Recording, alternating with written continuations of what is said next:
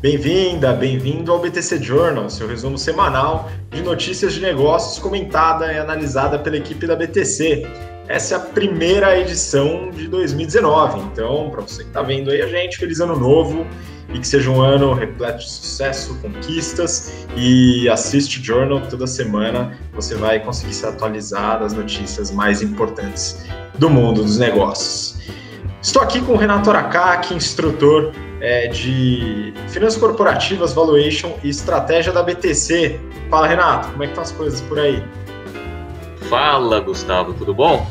E aí, pessoal? Bom, feliz ano novo também. Espero que todos tenham passado boas festas no final de ano, com muito gás, porque 2019 vai ser o ano, né? Vai ser o ano de 2019, né? Não vai acontecer nada muito diferente, tô brincando, né?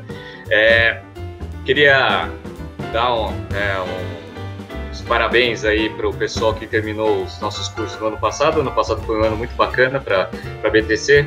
Fizemos mais de 1.400, é, é, impactamos mais de 1.400 pessoas com os nossos treinamentos, isso foi muito bom. E para esse semestre, a gente já está com as turmas do General Business Program praticamente fechadas. Temos vagas remanescentes ainda nas turmas de Campinas durante a semana. Final de semana está quase acabando.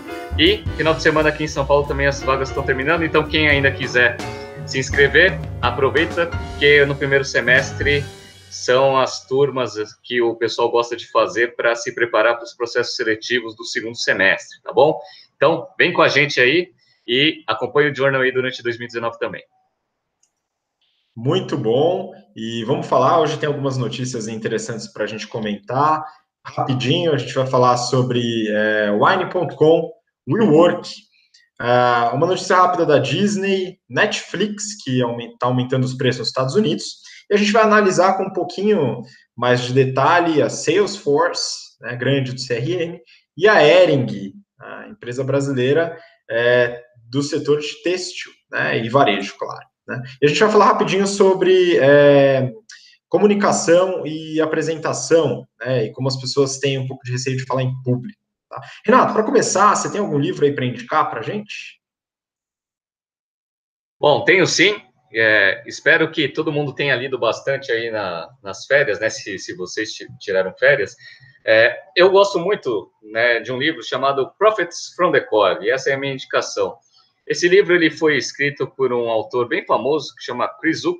Esse livro é um clássico de estratégia. Ele foi da, da Bain Company e ele fala um pouco sobre estratégia de crescimento baseado no core business.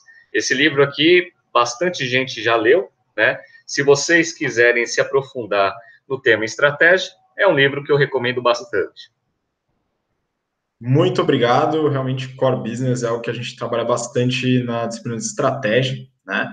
E é importante se aprofundar para quem quer entender um pouquinho mais dessa área. Né? Vamos começar então, vou compartilhar a minha tela com vocês, tá? E a gente já fala da primeira notícia desse journal.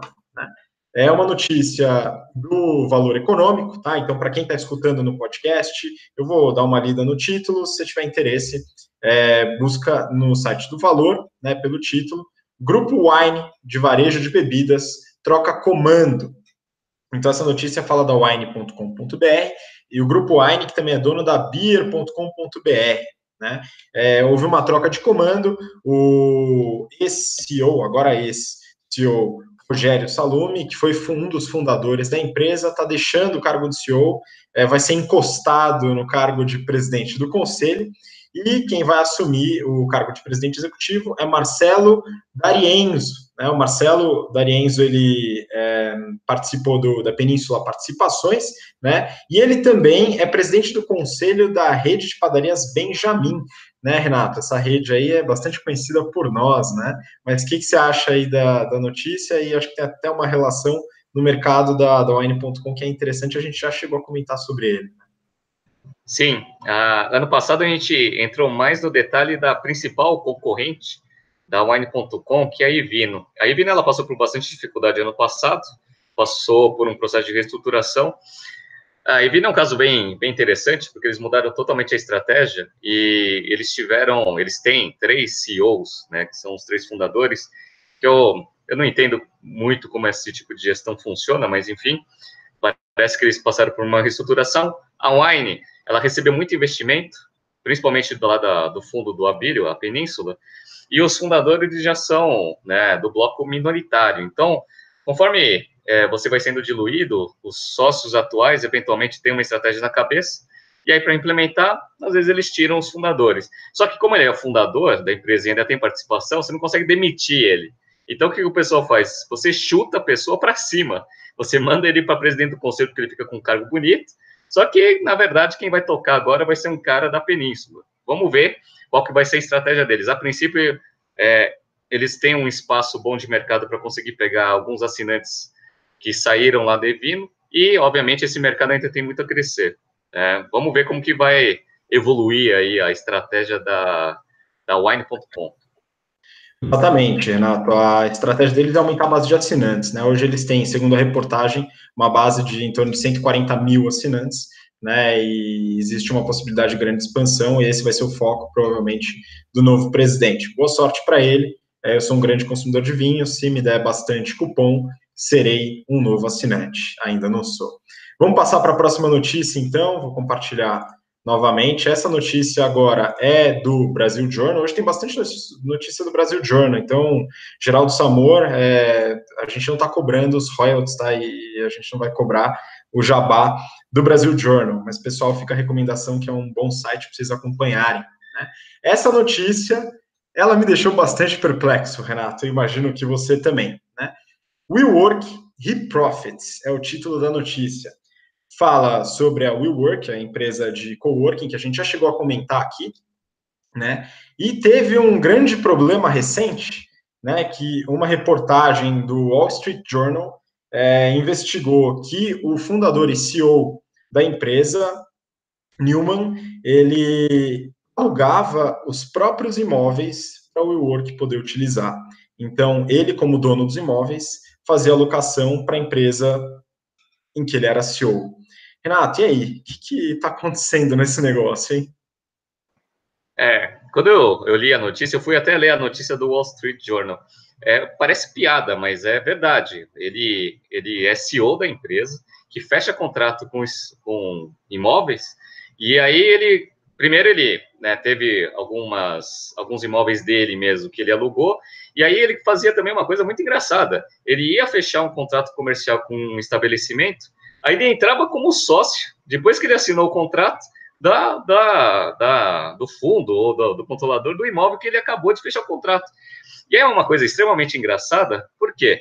Porque o, o WeWork, a gente analisou no passado, o que ele tem de receita, ele tem duas vezes de prejuízo. Ou seja, é um negócio que no, no, médio prazo não tem muita sustentabilidade, apesar de estar recebendo muito investimento.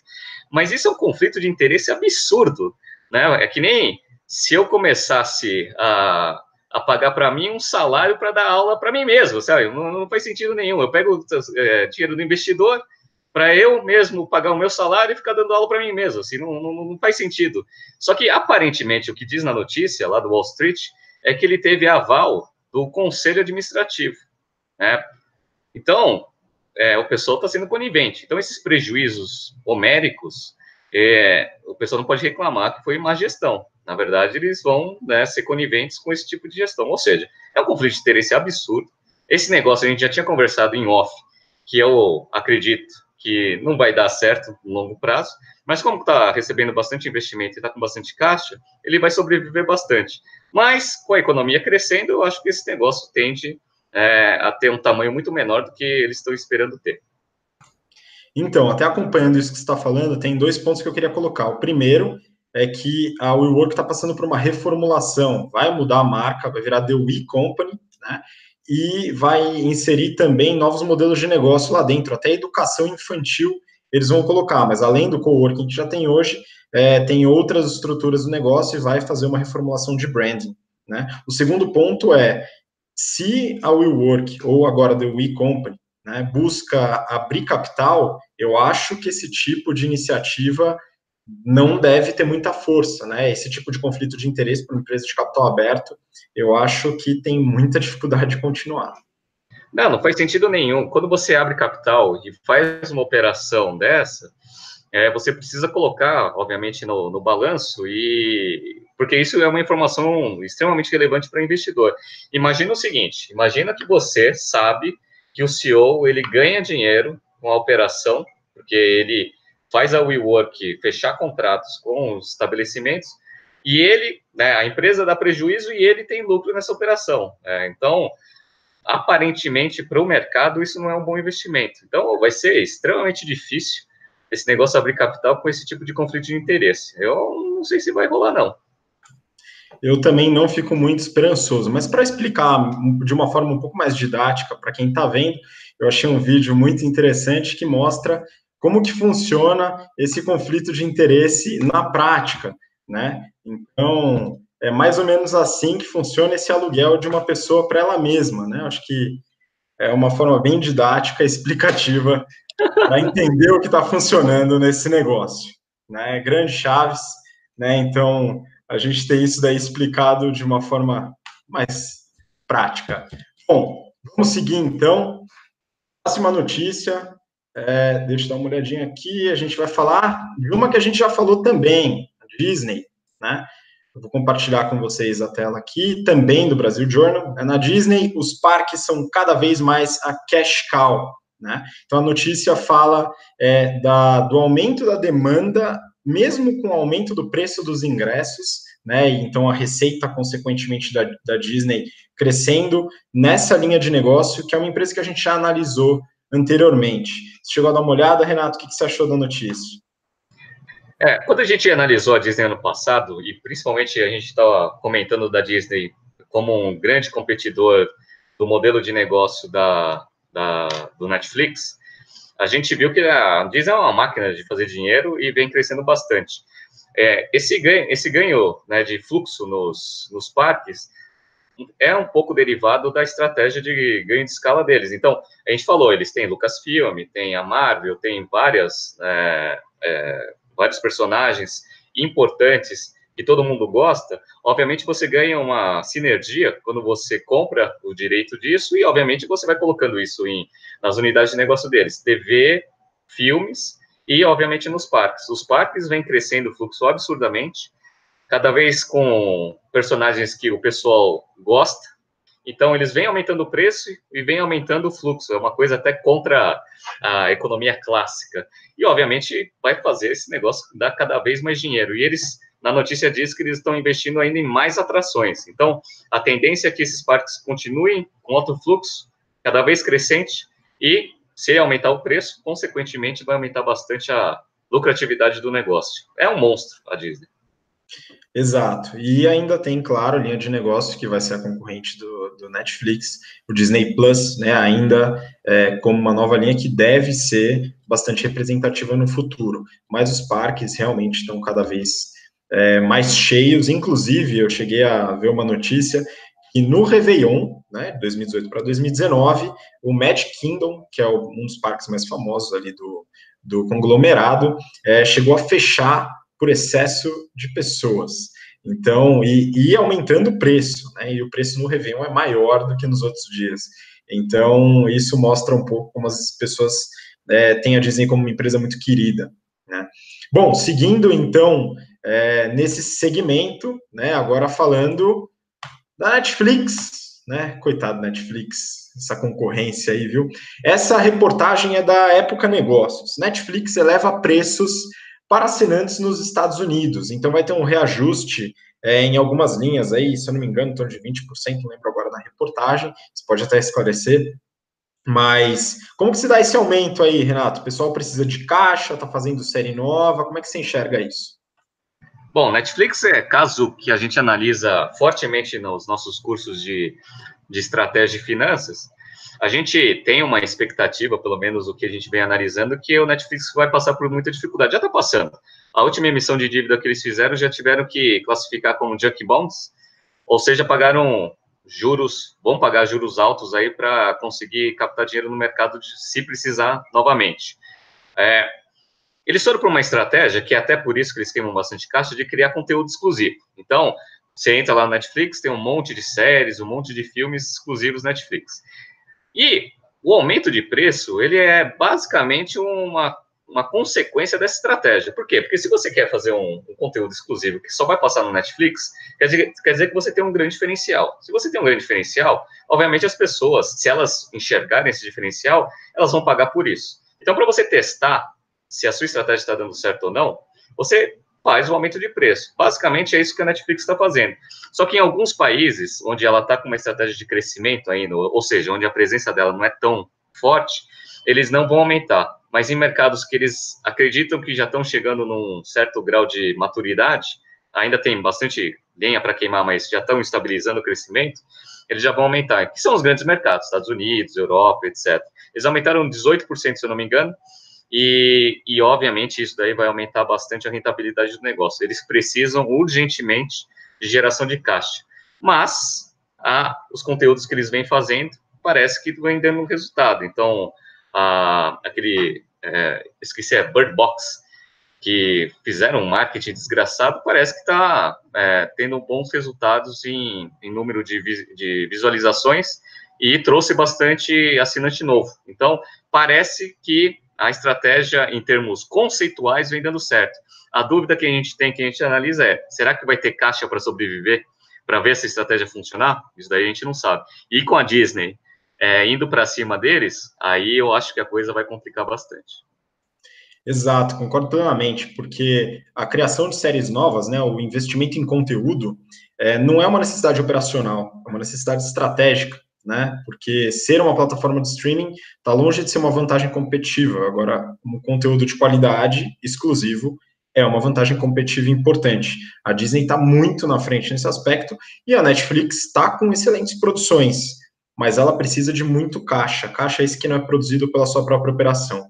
Então, tem que tomar muito cuidado e está precisando de muito dinheiro para bancar essa vantagem competitiva. Vamos ver o que, que vai ser essa operação. Né? É, bom, agora a gente vai falar de uma notícia um pouco, um pouco diferente, né? Eu peguei aqui uma notícia. Isso, na verdade, a, a gente vai falar sobre a Salesforce, né? É, foi um pedido de um ex-aluno nosso que mandou uma mensagem falando para a gente comentar sobre essa empresa e esse mercado, né? Então, eu peguei uma notícia, encontrei uma notícia aqui é, do, da Forbes, né? Salesforce.com né, ela é, preveu 13 bilhões de faturamento em 2018, né, no segmento de CRM. Né. Renato, você já usou Salesforce? Conhece um pouquinho do produto, da empresa? Eu conheço a empresa, conheço o produto, só que nunca utilizei. Infelizmente, só trabalhei em empresa pobre e que não tem o Salesforce. Brincadeira. Na verdade, a gente usava em algumas empresas alguns softwares concorrentes, Oracle, Microsoft, mas Salesforce não. Mas parece que esse negócio é grande, né?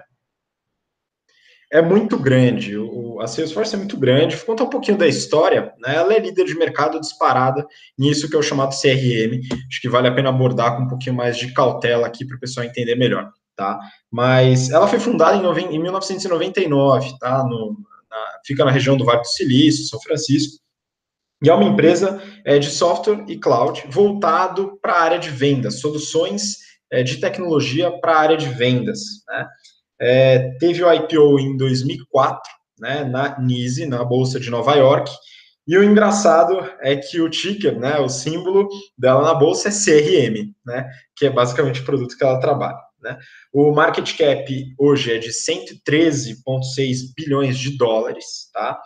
E tem um, ela tem 35 mil funcionários, quase 35 mil, muita gente.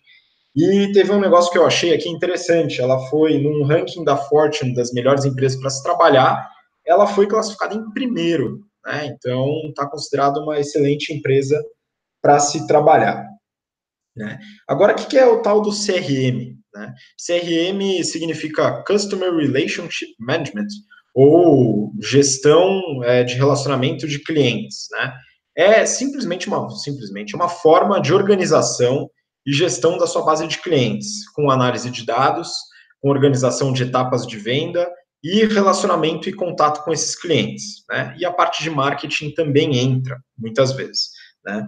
É, então, no caso da Salesforce, acho que até falando dos produtos dela, ajuda a entender um pouquinho. Né? Ela tem dentro dos seus serviços de, de plataforma, de cloud, tá? É, o serviço de CRM, que seria o tradicional, que é a organização dos clientes, o pipeline de clientes, é, armazenamento de propostas, toda a parte de banco de dados, que é equivalente a 30% da receita. Tá? Outra parte que é bastante relevante é a parte de serviços, autosserviço e call center. Ou seja, toda a parte de atendimento via internet, via telefone, essa organização e a plataforma e armazenamento é responsável por 26% da receita. Além disso, em plataforma tem é, automatização de marketing, então e-mail marketing, é, redes sociais, organização, estratégia de marketing como plataforma, e-commerce, são líderes de mercado em desenvolvimento de plataformas de e-commerce, né? É, criação de comunidades, redes sociais, esse tipo de coisa, né? Os, as, as communities, como eles chamam. E eles têm outros serviços, consultoria, por exemplo, mas é uma parte é, bem pequena do faturamento, tá? É, aí eu separei alguns financials que acho que vale a pena falar. A reportagem fala da expectativa de 13 bilhões, na verdade, no balanço, no último balanço deles, eles colocam como expectativa 13,24 bilhões de dólares de faturamento em 2018, lembrando que não saiu ainda o resultado oficial, tá? Mas isso provavelmente deve chegar nisso, é 26% acima do faturamento de 2017, tá? Então, um crescimento bastante considerável de receita. Né? Mas eu peguei aqui os nove meses para avaliar, que foi o último resultado que saiu. Então, nos últimos nos nove meses, de janeiro a outubro, né? 9,7 bilhões de dólares de faturamento. Né? O, a margem bruta, 74%. Então, uma operação bem enxuta, é um SaaS, né? um Software as a Service. Então, eles têm uma margem bruta bastante elevada. Né? É, nas despesas, eu separei despesa de marketing e vendas. 4,4 bilhões de dólares, dá 45% da receita com despesas de marketing e vendas. Eu nunca tinha visto isso, 45% tirando algumas startups que gastam mais de 100% do faturamento, porque faturam pouco, dão um puta prejuízo, né?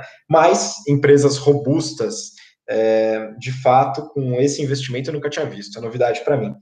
Mesmo com isso, eles conseguem ter um lucro líquido razoavelmente relevante, uma margem líquida de 7,7%, né, dos 748 milhões de dólares nos nove meses.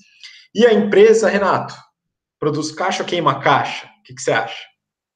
Olha, sendo software, apesar de ter esse gasto grande aí com marketing sales, dado que é um software e é na nuvem, eu acredito que esse negócio gera, gera caixa. Vamos ver.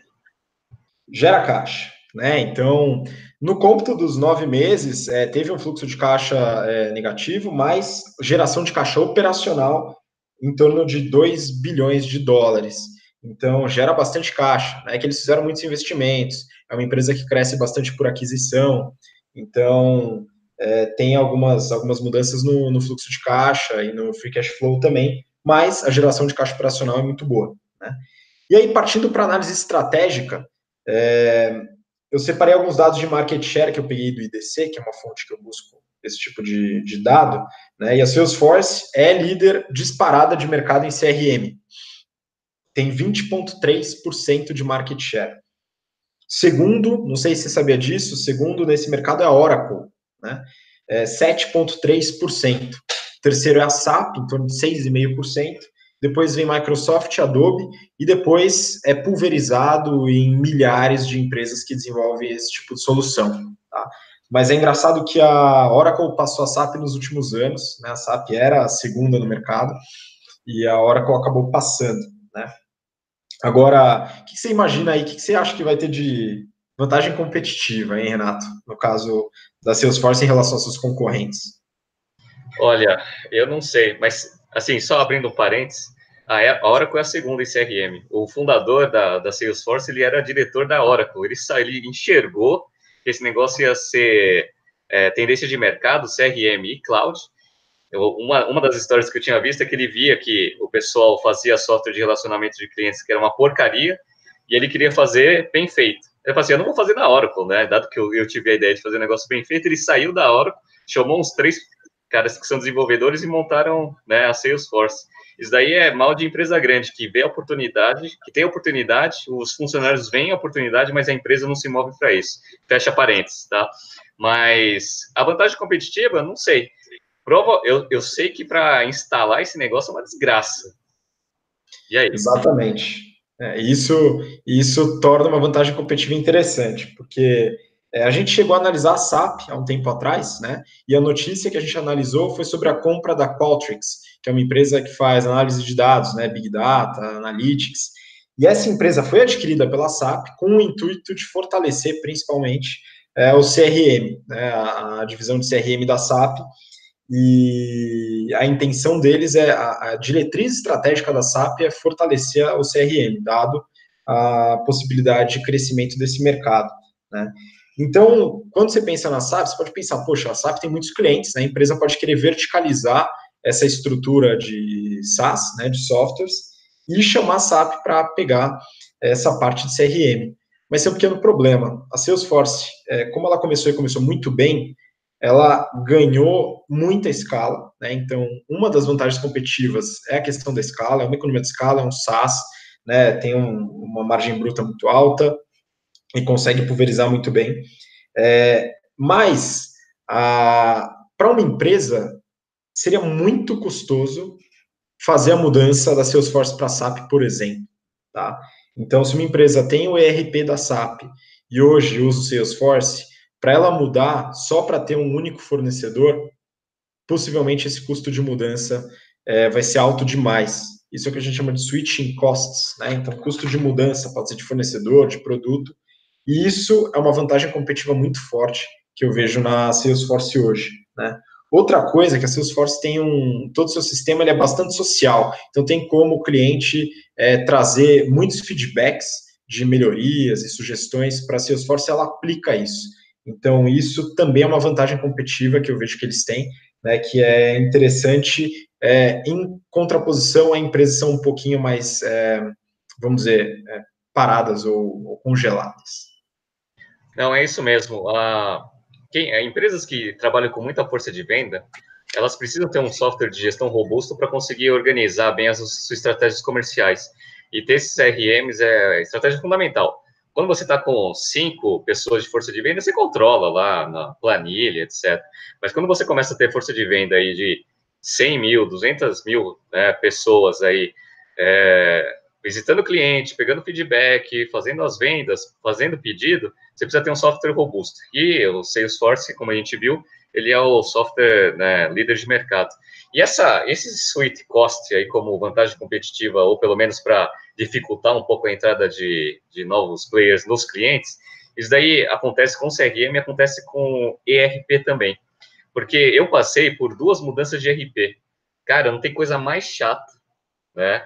E mais tortuosa para uma empresa do que mudar o seu ERP. Quando você tem um ERP porcaria, e aí você vai para os de mercado bom, SAP, Oracle, etc., aí você até entende o porquê. Agora, mudar um bom para outro bom, sabe? Você está com o da Microsoft, aí você vai para Oracle, aí a, o custo de mudança é tão alto que você deixa.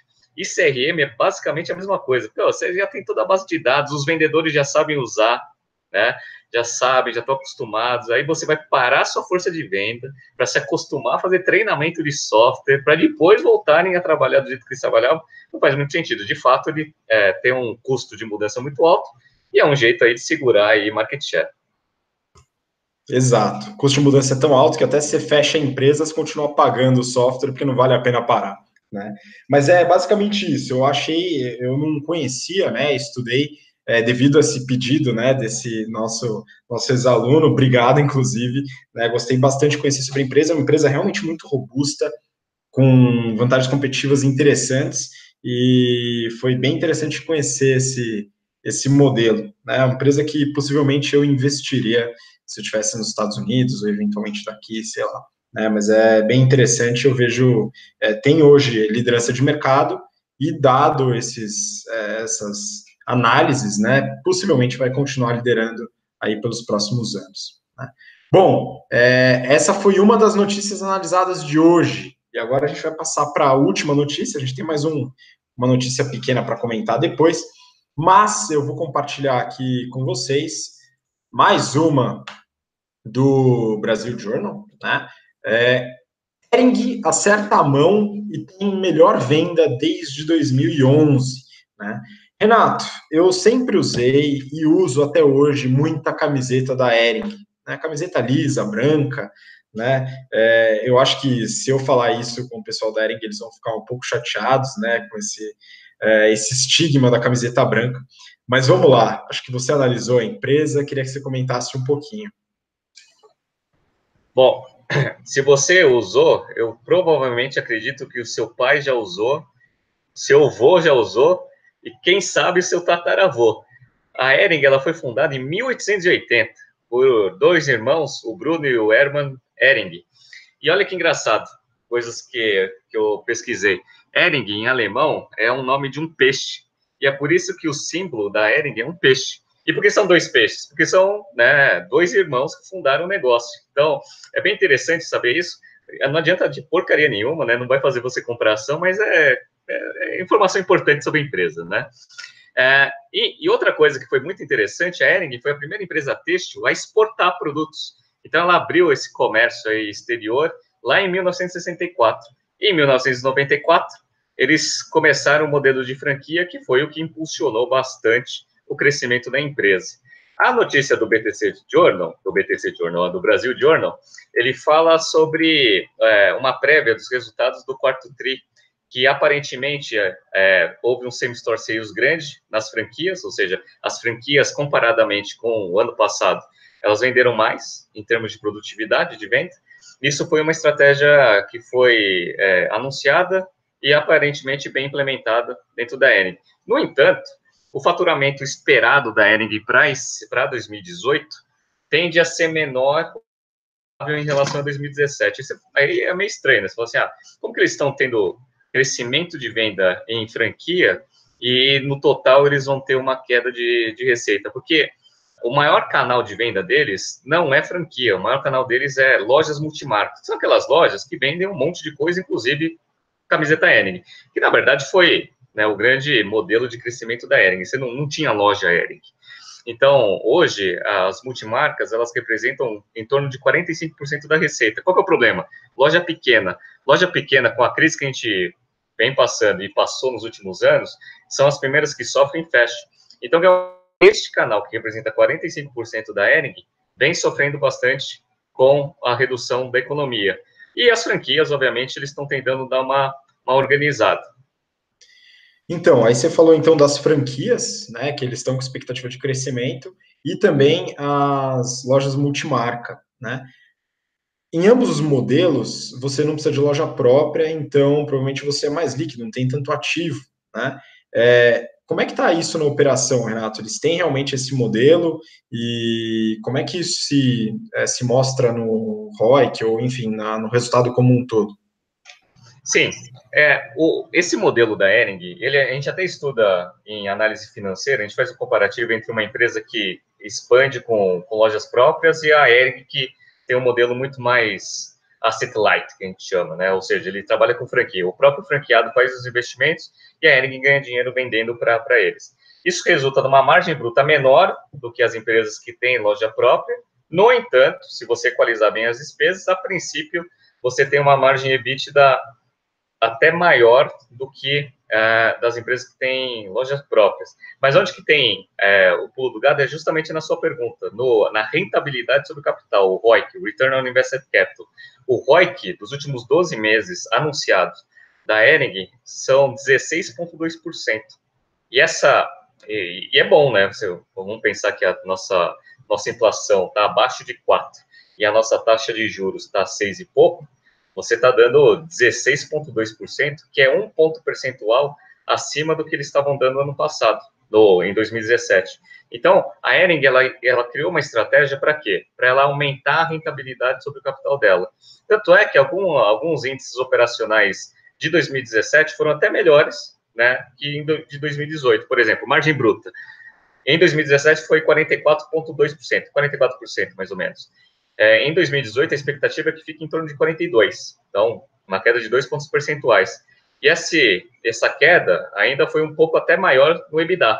A margem EBITDA deles, em 2017, foi 16%, e a expectativa para 2018 vai ser algo em torno entre 13,5% e 14%. Então, apesar de operacionalmente ela estar tá sofrendo em termos de margem, o retorno sobre capital é ótimo Por quê? Porque, principalmente porque eles têm menos ativos. Mas eles também vieram com uma estratégia de otimização de capital de giro. Bom, aí otimizando o capital de giro, provavelmente você deve ter aí um, um, uma geração de caixa operacional interessante, né? Como é que está aí endividamento e essa questão do caixa? Bom, dado que você não tem tantos investimentos para fazer é, e você tem o capital de giro para trabalhar, é, eles atacaram bastante na parte de aumento de geração de caixa no capital de giro. Então, o que eles fizeram? Primeiro, na verdade, assim, eles dividiram em duas formas. Dado que a expansão em franquia, a franquia para um franqueado é um investimento. Então, como que funciona o investimento? Você tem uma loja, você tem que fazer um investimento em CAPEX para você ter uma loja e essa loja vai te dando lá caixa, né? E aí você vai ver o quanto você investiu, quanto que gerou esse negócio, e aí você tem o seu retorno. Então, o que eles fizeram ano passado, que a gente até falou aqui no, no BTC Journal?